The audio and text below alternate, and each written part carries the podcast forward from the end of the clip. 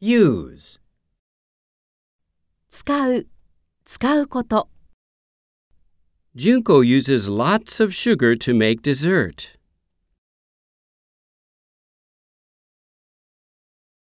She uses chopsticks for mixing. May I use the bathroom? in use, This old room is still in use. make use of, Make good use of your time and you'll be happy.